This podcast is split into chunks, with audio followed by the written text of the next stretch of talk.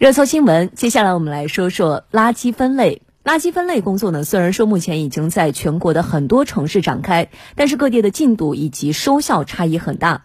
尤其是一些居民对于垃圾分类工作比较的排斥，也造成了垃圾分类工作推广受阻。当然呢，其实。推广也可以强行推广啊，比如说曝光、处罚等等。但是有句话说得好啊，强扭的瓜不甜。是怎样让大家心甘情愿的做好垃圾分类？哎，广州市倒是找出了一些好办法。接下来我们来通过央视的报道，一起去那里了解一下。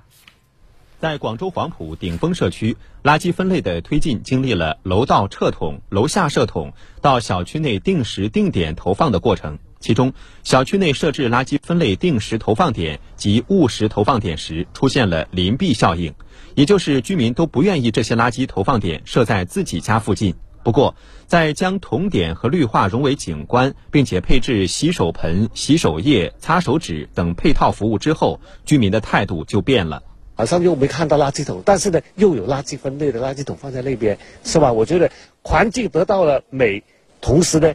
那个垃圾分类呢，又能够做得很好。目前，广州在各区试点创建星级生活垃圾分类投放点。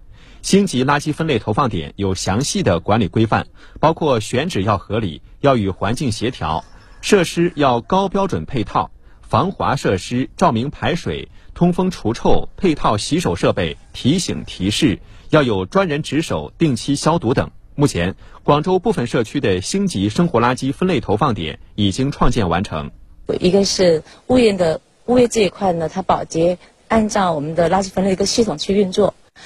呃，第二个呢，就是社区这一块，我们有有一个垃圾分类一个督导员。街道呢，我们还会有一个垃圾分类的一个管理队伍。嗯，确实啊，是一种不错的尝试。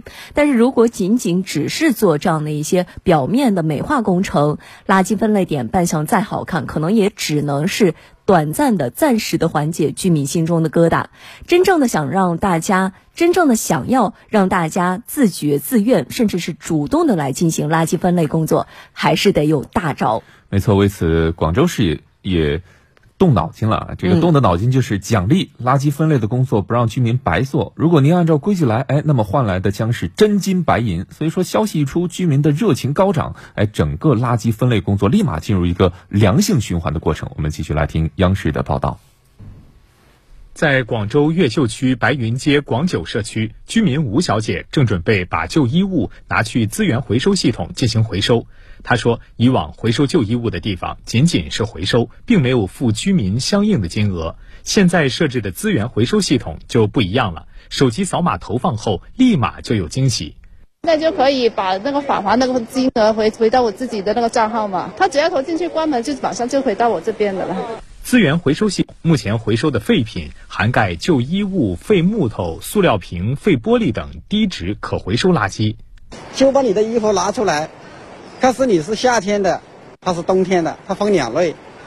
夏天的就是五毛钱一公斤，冬天是五分钱一公斤。这纸皮都是也也是两毛多啊，到三毛钱一斤嘛。塑料塑料瓶呢？塑料瓶都是七八毛钱一斤啊。